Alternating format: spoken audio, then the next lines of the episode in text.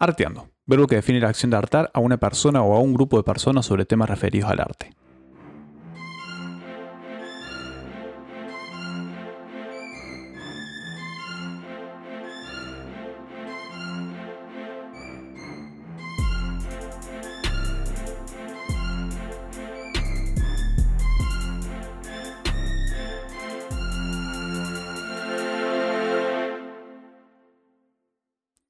Bienvenidos a este nuevo episodio de Arteando. Yo soy Rastoni, me pueden seguir por Instagram, arroba rastoni-bajo. Y hoy vamos a hablar sobre un tema que es la propuesta de valor.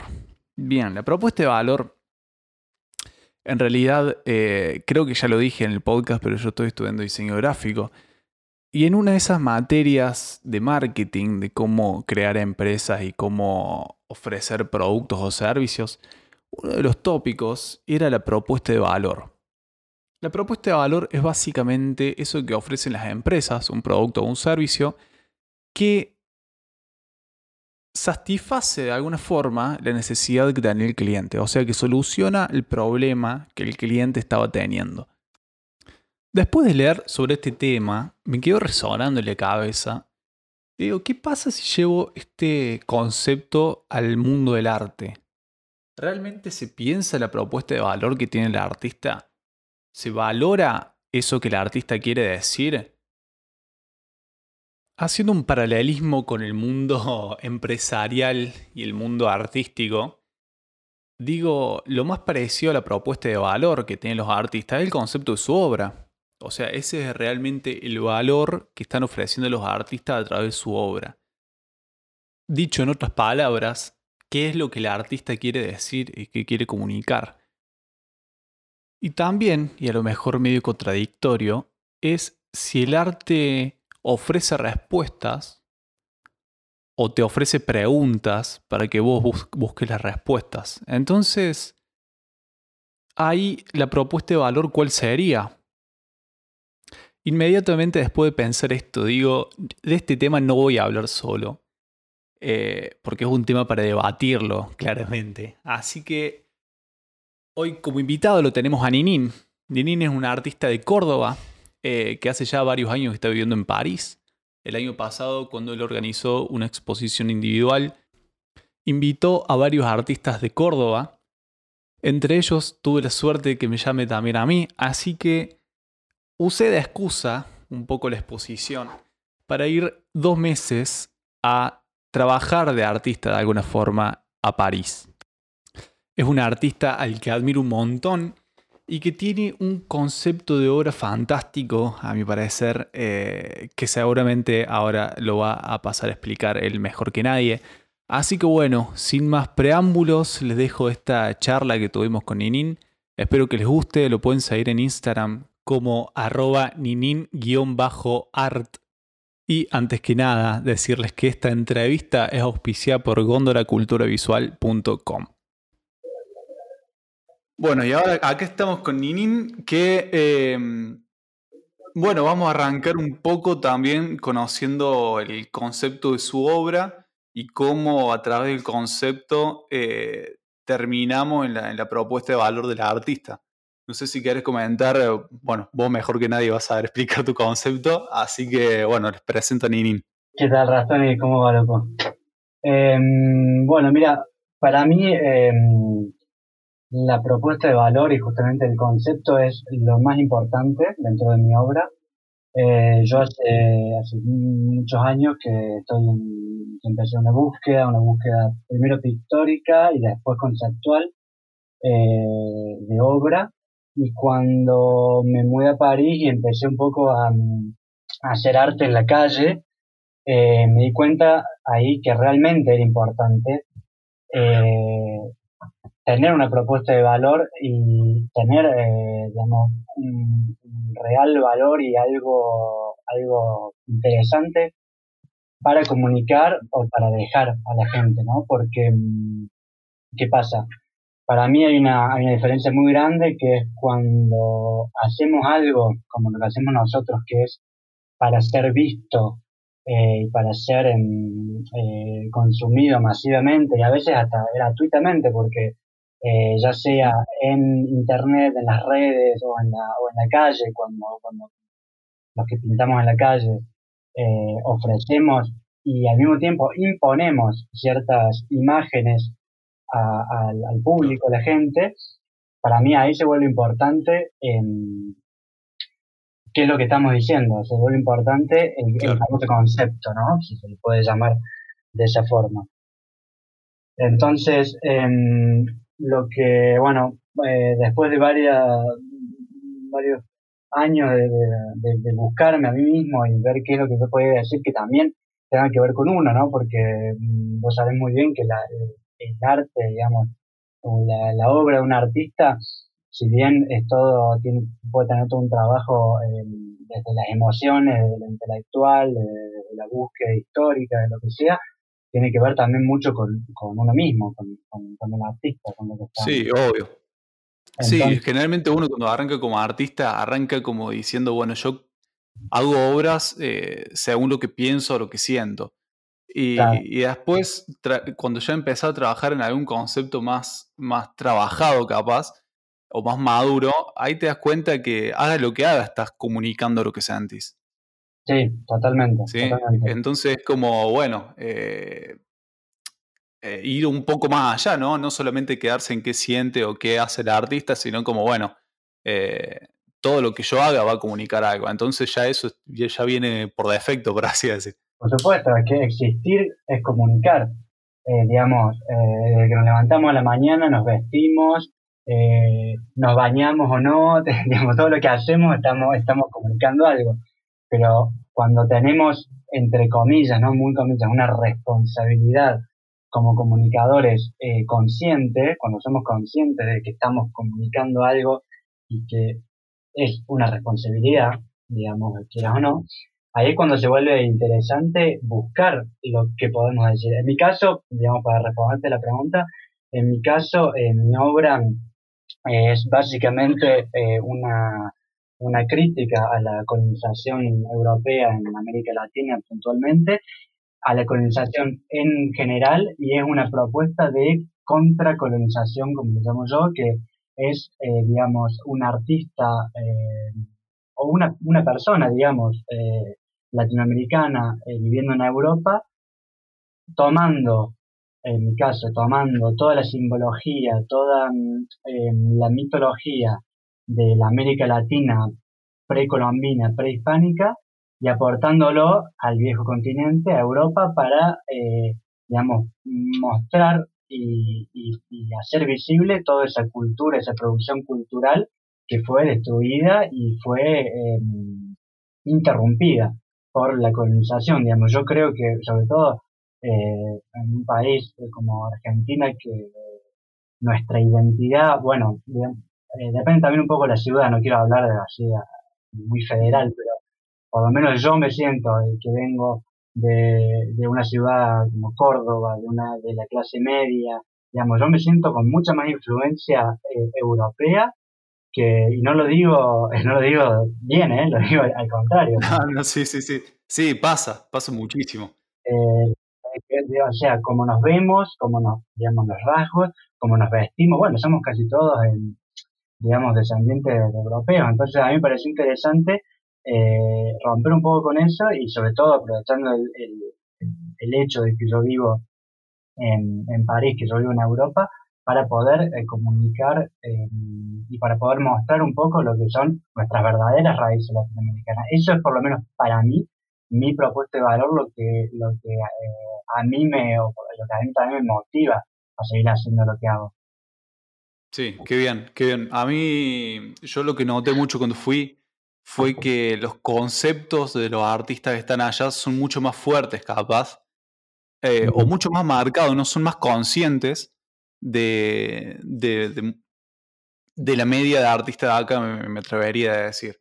Eh, un concepto como el tuyo, concepto como el tuyo son muy fuertes y yo cuando me enteré tu, tu, concepto fue como, no, culiado, mirá cómo pensó esto. O sea, eh, a ese punto de decir, mirá la, la, vuelta de rosca que le diste eh, y, todo, y después cuando vos entendés el concepto de tu obra, yo como espectador de tu obra, veo y, ya se empieza a ver la obra distinto, ¿no? No son solamente calaveras, son personas muertas en la colonización, por así decir. Claro.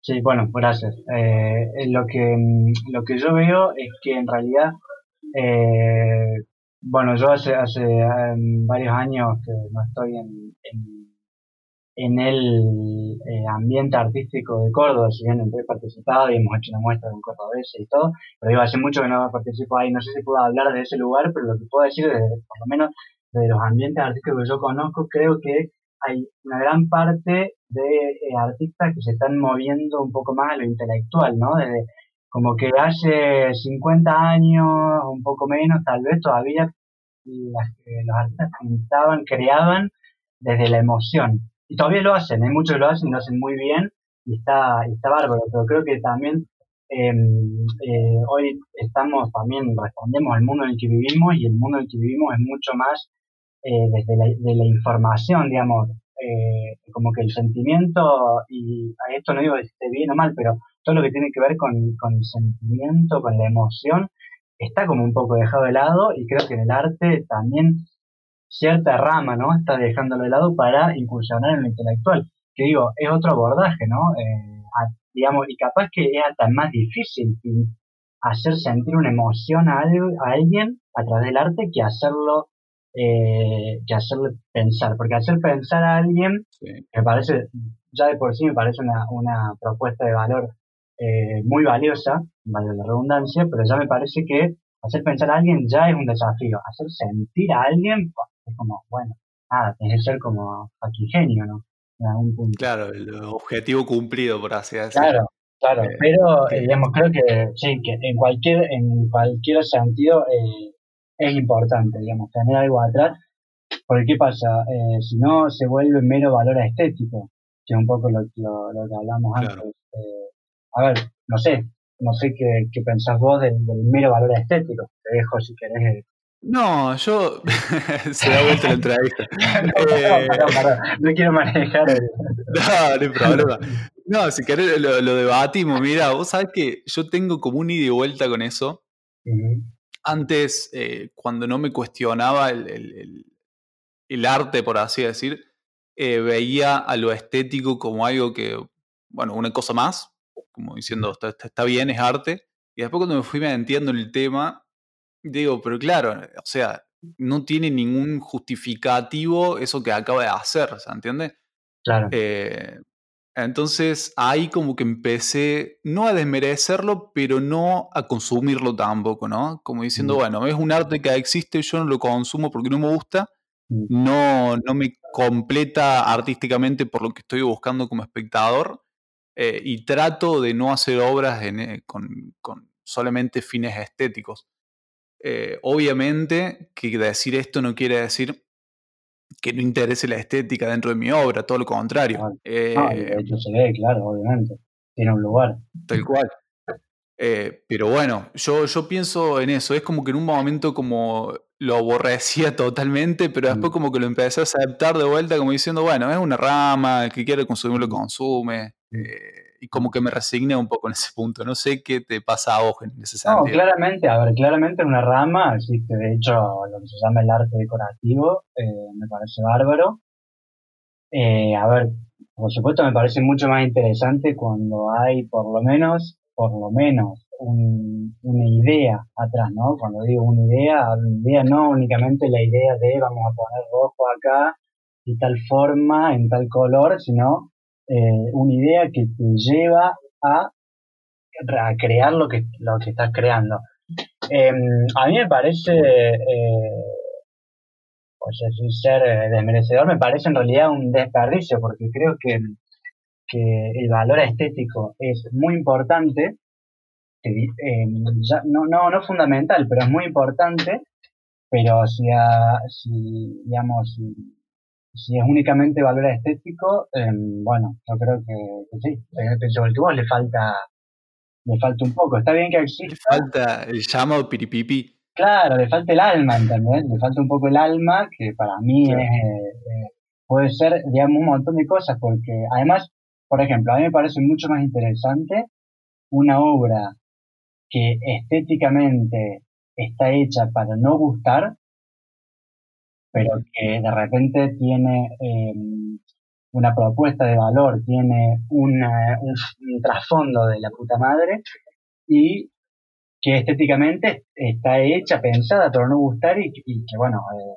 eh, es, válido también hacer cosas feas, eh, cosas no bellas. Me parece mucho más interesante eso, porque te puede despertar un montón de, pensamientos, un montón de emociones que eh, una obra, digamos, por, ejemplo, por ejemplo, para ponerlo eh, el, hiperrealismo. El hiperrealismo, digamos, técnicamente es bárbaro, este, eh, está bueno. Eh, yo, no, yo no soy capaz de hacerlo ni en pedo. Creo que me puedo sentar un mes y, seguramente no me va a salir una obra hiperrealista perfecta como, como hay muchos artistas que lo hacen.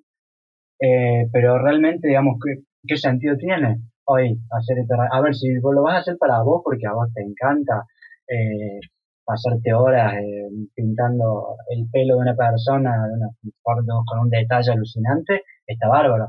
Pero digo, sino que, a más allá de, eso, ¿qué sentido tiene? Si ya está, ya existe la fotografía. Como que, bueno. Claro, sí, sí, sí, sí. Como que eh, ya está. sí, entiendo tu punto, está bueno. Es, mi postura, ¿no? Mi punto Sí, obvio, obvio. Acá estamos hablando, es todo subjetivo acá, que esté tranquilo. eh, Sí, en ese sentido yo disfruto mucho las obras que están eh, a lo mejor con estética hiperrealista, pero a lo mejor eh, la encuentro en una vuelta aplicando un poco de surrealismo o cosas por el estilo que hagan más interesante ese, que, esa técnica sea usada, ¿no? Mm. Para no solamente representar lo que está viendo el artista, sino como para hacerle un plus y, que parezca realista aparte. Mm me parece que capaz que, que, va también por, por, ese lado, está, está bastante bueno. Y, y volviendo un poco con el tema de la propuesta de valor, mm. porque generalmente es un término que viene de, de lo mercantil, del marketing, capaz.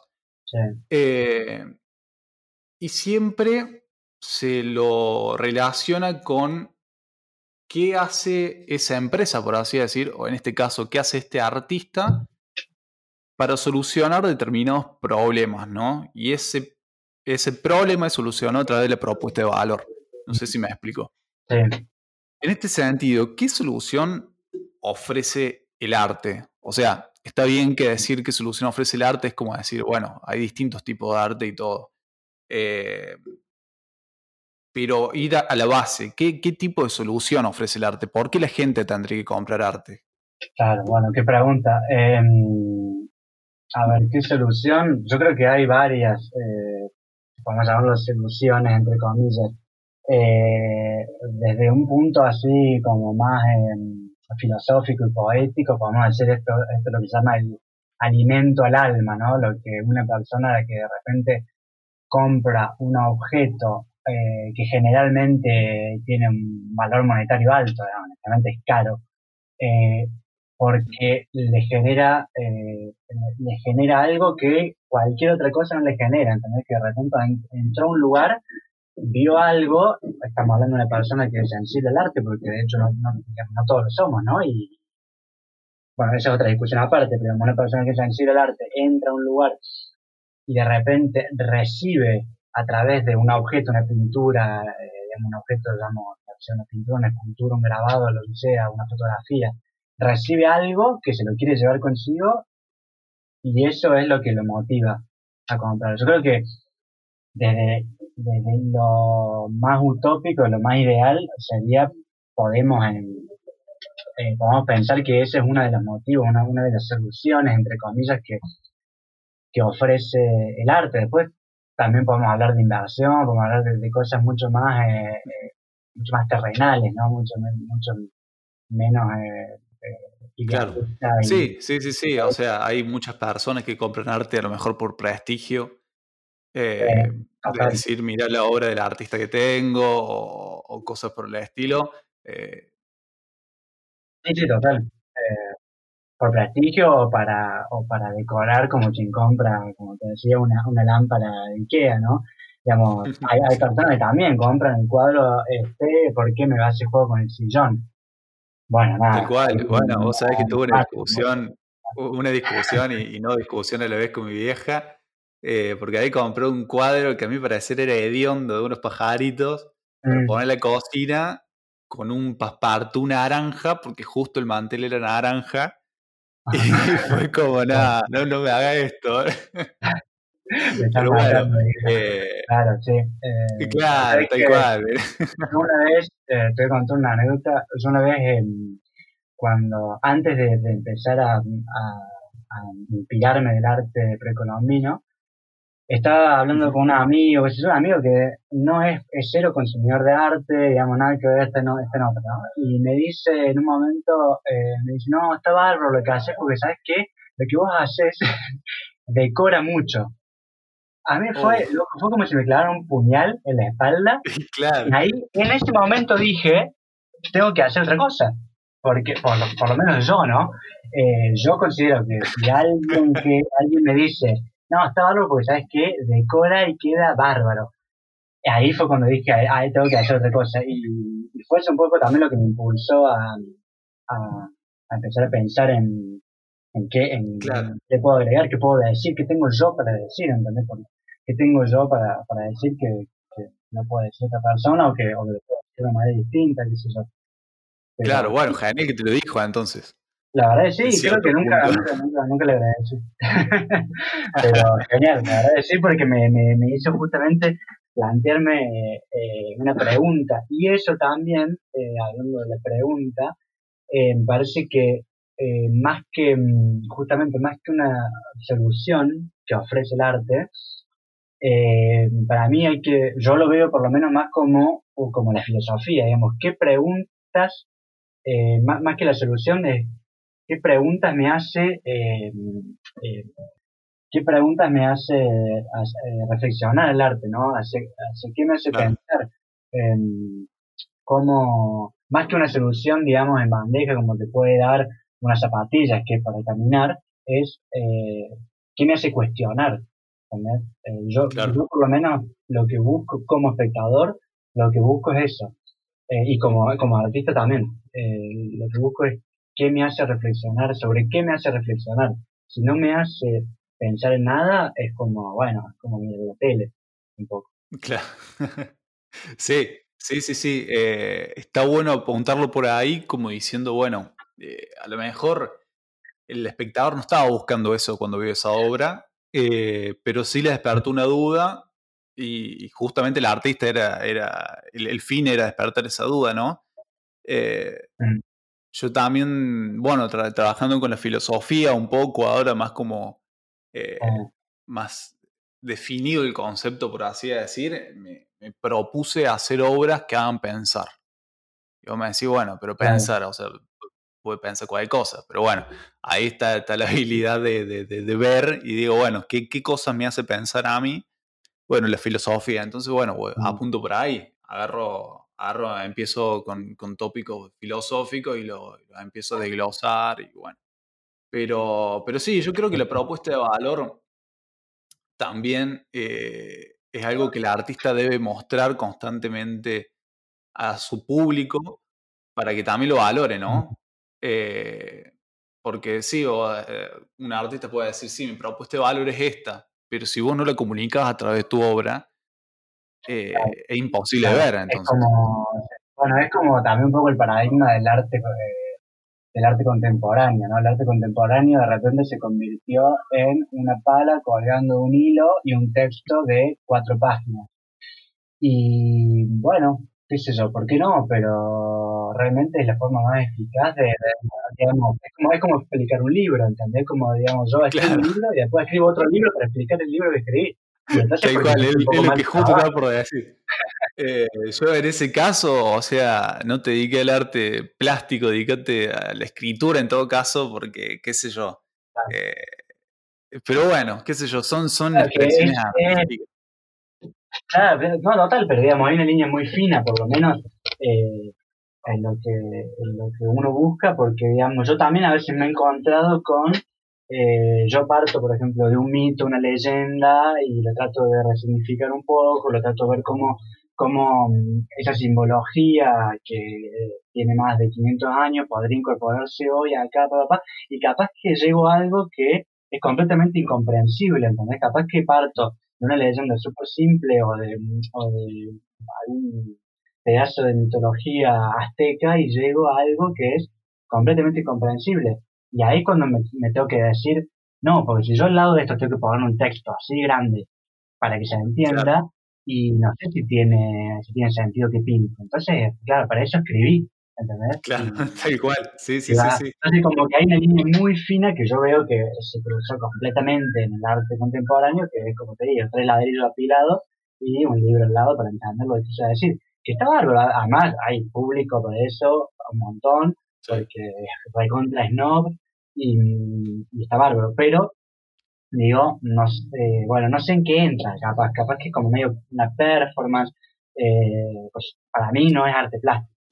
Sí, qué sé yo, yo creo que, que es una de las revoluciones, por así decir, eh, de las tantas que estuvo el arte en toda su historia. Eh, siento que Duchamp en su época capaz que causó lo mismo en otros artistas como, como a lo mejor Damien Hirst ahora a nosotros. Eh, entonces, eh, yo siento que es una. es como un avance para el arte de alguna forma. Y que justamente todos los movimientos lo que buscan es romper con lo que se viene haciendo. Y me parece que lo están logrando. Pero bueno, un poco también es tener a lo mejor dos dedos de frente y decir eh, esto está bueno o esto no, o esto, mira, la verdad que me parece muy llevado de los pelos, porque, o sea, hay, hay conceptos Realmente hay que ver a dónde lleva, ¿no? Hay que ver también a dónde lleva. Yo el otro día eh, veía, estaba leyendo sobre un artista que, bueno, justo ahora no me acuerdo el nombre, lo, vamos a googlear, que es un chabón que en los años 70, por ahí, eh, enlató, eh, enlató como en, 60 latas, como lata de arvejas, enlató mierda de él. Se hizo ah, el chabón. Eh, un italiano. Un italiano, exactamente. Los italianos son, los italianos son muy fuertes en eso, ¿eh? porque son muy grosos, porque el otro, hace un par de meses, el chabón este, Mauricio, que rompió la banana pegada a la pared, con no sé cuántos millones de Y el chabón, claro, el italiano este, y de repente nada, fue, imagínate, eh, mierda de artista, estaba, estaban contando realmente mierda de artista. Luego lo ves hoy, digamos, llevado el contexto de los años 60, no sé si fue 60 o 70. Eh, claro, y hoy, 61. Digamos, 61. Ahí va. Y hoy eh, es eh, una. Nada, un hecho realmente. A mí me parece genial. Sí, Pero bueno. Eh, voy al salón de arte contemporáneo de acá de París, por ahí veo cosas que capaz, capaz son genios que están, que, que ah, tienen una cabeza que yo todavía no llegué. y, comprendido, tal igual. Como no sé, tengo, tengo unas dudas ahí. Sí, sí, sí. Yo creo que es también un proceso constante, ¿no? Eh, yo creo que eh, al arte uno entra a lo mejor al, principio, capaz, por lo más soft, lo mejor por lo más blando, por lo que más se entiende, y después capaz que, que vas adentrando un poco en, en, lo que te gusta también y lo que vas entendiendo después, porque es un mundo tan, tan grande el del arte que, que acepta un montón de pensamientos hasta contradictorios. Eh, la obra que estábamos hablando recién es Mierda de Artista, que es, de Piero Manzoni, eh, un, italiano eh, que, bueno, se le ocurrió esto. sí, sí, sí, sí, Duchamp también en su momento con, La Fuente. Él fue el primero y fue, nada, fue el primero y fue en un, contexto y entonces también eso tiene también, ¿no? Un poco el arte, cuando se empieza a repetir a sí mismo se vuelve ininteresante, digamos, cuando de repente nada, como por ejemplo yo te hablo de, este lugar, del arte urbano, acá en París hay mucha gente, mucha arte haciendo animales, bueno, vos lo viste, mucha gente pintando animales, mucha gente pintando estrellas de rock, de cine, cosas. Bueno, una, dos, tres, pero cuando se empieza a repetir a sí mismo, para mí pierde un poco el interés. Digamos, hay técnicas distintas, hay formas, pero bueno, qué sé yo. Sí, es, como que la, novedad de los animales en la calle eh, ya como que no es tanta novedad.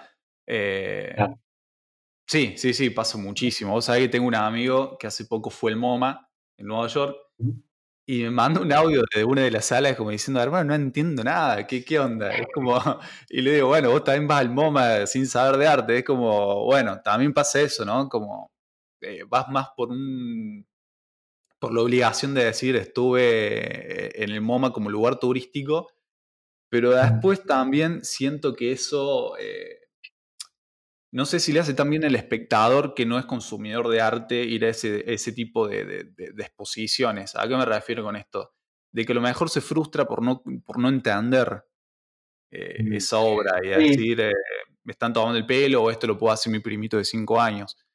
Entonces, hay un poco es... Eh, ¿A vos alguna vez te pasó esto? de, de, sentirme así, probablemente, sí, sí, probablemente un tiempo me, ha pasado. Yo creo que todo nos ha pasado, mm. pero cuando lo miras un poco en retrospectiva, yo creo que eh, todo te llega a un punto. A ver, eh, quieras o no, el, digamos, el arte perfora y el arte llega. Yo no tengo dudas de eso. Yo creo que siempre es mejor eh, ir a ver, que aunque no entiendas, que no ir a ver. Yo creo que es mejor ir a ver, no solamente porque, porque digamos, inconsciente, conscientemente, indirecto, directamente, algún, algo te va a dejar, digamos, algo, no vas a salir igual como de como entraste, puedes salir enojado, puedes salir frustrado, pero digamos, algo, algo te dejó, es como, digamos, entrar al cine. Vos cuando entras ves una película y no salís igual, pero ahí podés salir con ideas nuevas, podés salir llorando, podés salir riendo, podés salir eh, muy enojado porque gastaste 150 pesos en, la mierda, pero digamos, algo, y para mí es lo mismo, ¿no? ¿Qué pasa? Eh, yo creo que también hay que tomar la responsabilidad. Por un lado, te digo esto, que es mejor siempre ir a ver, porque, bueno, por el hecho de que personalmente lo que te puede dejar, y también porque, bueno, porque hay una industria atrás que vive de eso, vive de la entrada que pagó tu amigo cuando fue al MoMA, aunque no entendió nada. Eh, también, como te digo eso, también te digo que hay que ser responsable como consumidores, saber que hay cosas que, que consumimos que requieren un estudio previo. Entonces, por ejemplo, vos no te, no te vas a de repente a sentar a leer eh, Foucault sin eh, haber eh, leído, sin el primer libro, no sé, por, no, por ejemplo, otro ejemplo, no te vas a sentar a leer Edgar Allan Poe sin haber leído nada en tu vida, ¿no? Claro. Porque de repente te va a aparecer una embole, te va a aparecer un lenguaje de mierda, eh, aburrido. Eh, digamos, entonces tiene que, hay también una responsabilidad de saber qué estamos yendo a ver, eh, una información previa, pero bueno, eso se puede hacer o no. También por eso un poco hago este podcast, ¿no? Para explicar bien desde lo más básico del arte, porque indudablemente el espectador también tiene que aprender. Eso es, por eso también es tan difícil que haya muchos espectadores, y más en el arte plástico, por el hecho de que el espectador está activo constantemente, no es una sola cuestión como de decir voy a ver una película. Eh, supone un cierto esfuerzo intelectual eh, de, parte del espectador para querer aprender y comprender al, artista que está viendo. Entonces, eso lo hace un poco, un poco más eh, exclusivo, capaz, exclusivo para el que quiere, ¿no? Para el que no se quiere sumar. Y, bueno, es una de, las contras capaz de, que sea tan rebuscado el arte de, hoy en día. Sí, de todas formas, digamos, es un, es un mundo, digamos, un mundillo elitista, eso seguro. Eh, esto que vos haces, por ejemplo, es, es, bárbaro porque lo democratiza un poco más, porque, digamos, este tipo de aportes hacen que, bueno, que la gente pueda tener una mínima noción eh, de lo que va a pero se va a ver cuando va a haber eh, arte plástico, por ejemplo. Pero sigue, sigue siendo, digamos, sigue siendo dentro de todo sigue siendo un poco elitista. creo que cada vez menos, ¿no? Creo que cada vez menos porque, bueno, el arte, el street art, el arte en la calle es una forma de democratizarlo mucho más porque de repente las ciudades eh, se están volviendo eh, museos contemporáneos y efímeros donde todo el tiempo cambia, donde, bueno, viste lo que fue el, lo que es el fenómeno acá de Street Art, cómo la gente, cómo la gente sigue su movimiento y, y bueno, y creo que cada vez también eh, está más en manos de eh, los productores, eh, o sea, los artistas y el público, como que ya está creando cada vez un, un, lazo más directo y las instituciones están quedando un poco más vetustas, están quedando un poco más obsoletas. Pero digamos, yo celebro eso porque me parece que es como un vínculo mucho más, eh, mucho más auténtico. El, el, artista con el público. Sí, sí, sí, sí, es así. Yo creo que, que, todas las instituciones se van a tener que reinventar un poco, eh, porque básicamente hoy en día ser famoso es bastante fácil. Eh, a mi parecer, como diciendo, no es lo mismo ser famoso en los 60, en esa época, eh, que hoy en día, creándote una cuenta de Instagram y dándole más o menos bola, ya podés tener un, número piola de, seguidores y, de público que vos mismo te haces. Eh, y esos son todos cambios que antes no estaban y que a lo mejor antes los artistas realmente necesitaban las galerías para salir y vender sus obras. Querido, bueno, eh, como para cerrar, tres artistas que admires. Tres artistas que admire. Eh, mm, Jean-Michel eh, Basquiat. por, ¿Por qué o no? No, no hace falta. Sí, si caeré de una, si no, está todo bien. Por la emocionalidad que tiene la pintura de él, porque me parece que, que, realmente, por lo menos a mí, me hace sentir y no hay muchos eh, artistas que me hagan sentir. Eh, o sea, digamos, que me hagan sentir de, esa forma, ¿no? Siempre tengo una, hay una emoción, pero a mí no sé, me parece, lo veo cada vez que veo, eh, me, me, me, emociona. Otro, eh, te voy a hablar de Invader, que es un artista francés eh, arte urbano, street artista que hace mucho tiempo que trabaja en París en todo el mundo y creó realmente de algo muy básico, muy simple, muy popular, un concepto que está muy bueno, muy interesante, eh, donde simplemente él lo que quiere es, eh, hace, digamos, pega unos, mosaicos en la, en, las paredes, eh, a veces chicos, a veces grandes, a veces monumentales, y con eh, representando figuras de este famoso juego Space Invader y de, la cultura pop en general. Y, digamos, únicamente su, su, su objetivo o su propuesta de valor es invadir el mundo con su trabajo y como será que lo, lo, logra, que mandó una obra al espacio, al espacio internacional espacial, pues metió trabajo del mar, bueno, no, me parece que está, que está muy sí, Es un artista zarpado que yo cuando veía las cosas eh, de él en París no, no caía, bro. Vos sabés que. digo, no, pero. Es, que es muy impresionante. Cuando lo ves por primera vez en, eh, a vivo, es muy, es muy impresionante porque además lo hace completamente ilegal, eh, no se sabe quién es.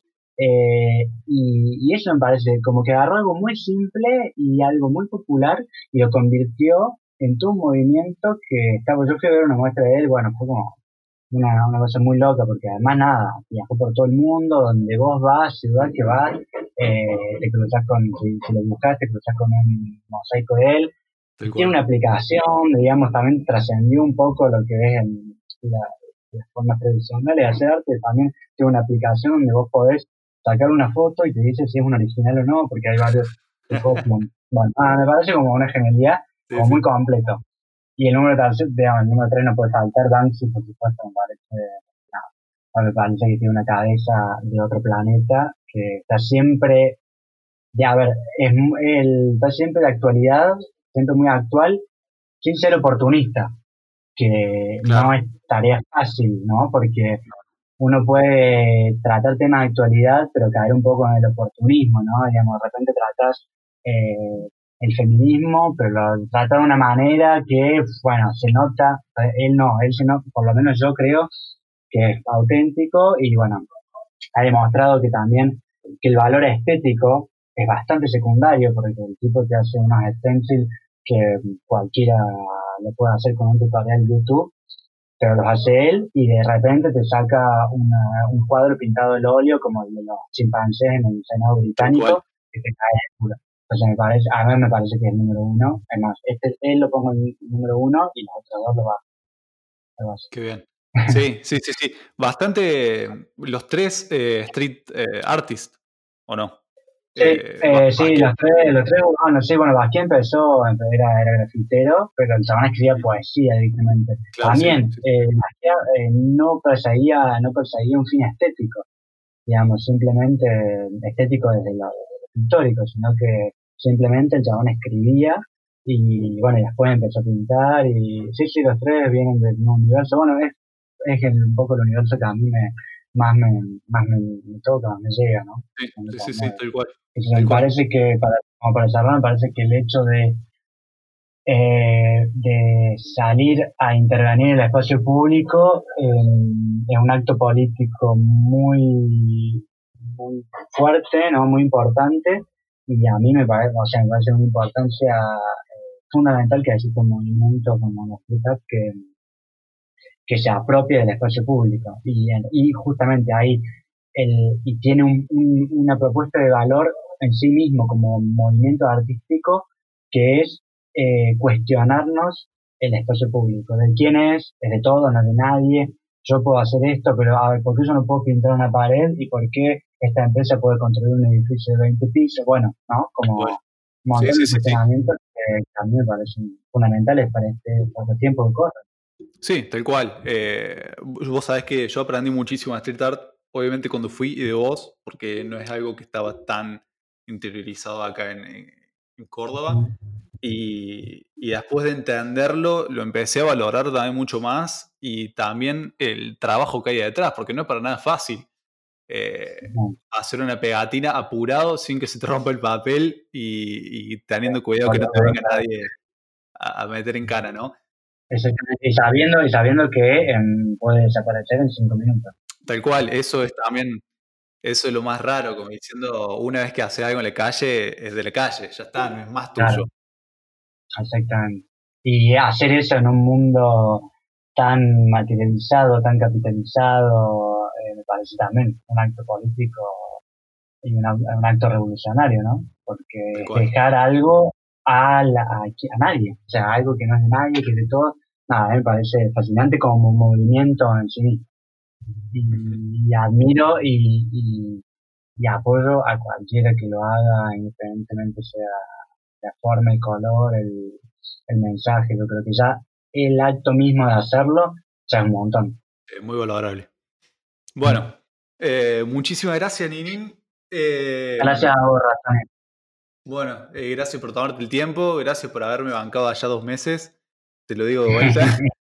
y... que fue un placer. Gracias a vos por la invitación, por esta propuesta que está, que está buenísima y espero que, espero que siga, ¿no? Sí, obviamente, recién arranca esto. Ahí va. Así que bueno. Bueno, muchísimas gracias, Ninin. Gracias a vos, vieja. Nos vemos, suerte. Adiós. Bueno, espero que te haya gustado esta entrevista, esta charla de debate que tuvimos con Ninin.